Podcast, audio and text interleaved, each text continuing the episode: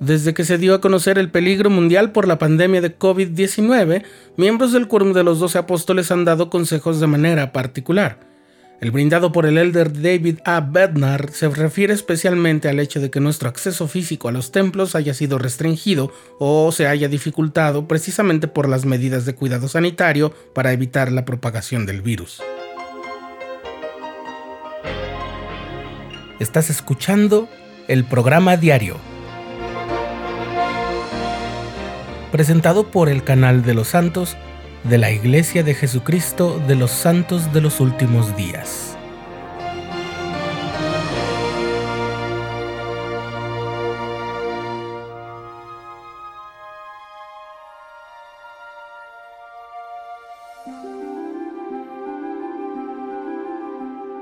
Hace más de 20 años, el presidente Howard W. Hunter dijo en una conferencia general que debíamos considerar el templo como el máximo símbolo de nuestra condición como miembros de la Iglesia de Jesucristo de los Santos de los últimos días.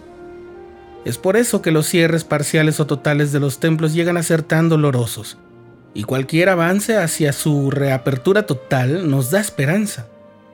Aunque las circunstancias hayan mejorado y llegue a ser totalmente seguro asistir a los templos como antes de la pandemia, nunca estaremos totalmente exentos de que alguna circunstancia personal nos impida o dificulte asistir a los templos, es decir, a presentarnos en persona en la casa del Señor, como ha llegado a ocurrir cuando enfermamos o vivimos muy lejos de un templo o existe algún otro tipo de impedimento.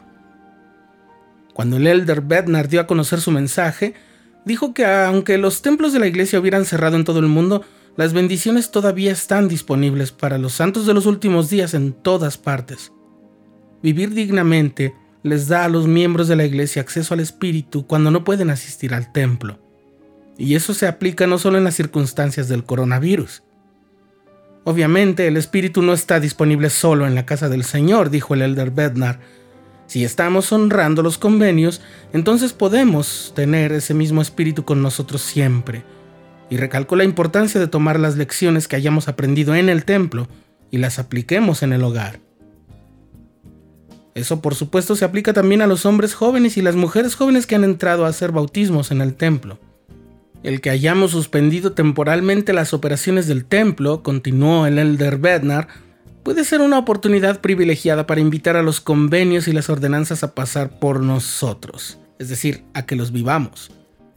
Las lecciones aprendidas en nuestras experiencias anteriores en el templo no se recuerdan solamente cuando estamos ahí dentro, sino que se deben recordar cuando estamos fuera del templo. El templo, dijo él, es un punto de intersección entre el cielo y la tierra. Las experiencias de una persona en el templo le ayudan a ver mucho más allá de la mortalidad.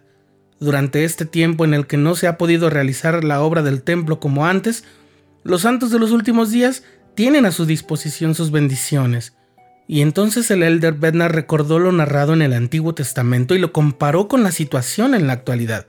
Así como los hijos de Israel, que llevaron el arca del convenio al río Jordán sabiendo que las aguas se separarían, los miembros deben seguir adelante con fortaleza, valor y la expectativa de que se produzcan milagros. Si ejercemos la fe para seguir adelante, entonces a la manera del Señor y de acuerdo con su tiempo, el agua se partirá. A aquellos miembros de la iglesia cuyos sellamientos y otras ordenanzas han sido retrasados o reprogramados o no se han podido llevar a cabo, el elder Bednar les testifica que el Señor está al tanto de nuestras circunstancias y que aún pueden hallar refugio y poder en la oración, la preparación espiritual y la fe en el Señor. Otro aspecto muy destacable del mensaje del Elder Bednar tiene que ver con que alentó a los miembros de la iglesia a tener una recomendación para el templo vigente siempre. Y aunque en los casos de las recomendaciones para los hombres jóvenes y las mujeres jóvenes se manejan de un modo diferente, el consejo sigue siendo esforzarse siempre por estar listos y dignos de tenerla sin problema alguno. Además, una forma de concentrarnos en la obra del templo, aunque no podamos asistir en medio de estas circunstancias, es aprovechar las mismas como una oportunidad para trabajar en la indexación y la obra de historia familiar.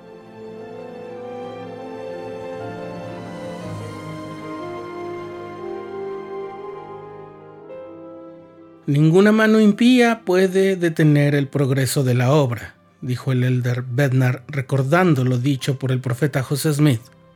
Y tampoco ninguna pandemia impedirá que esta obra avance.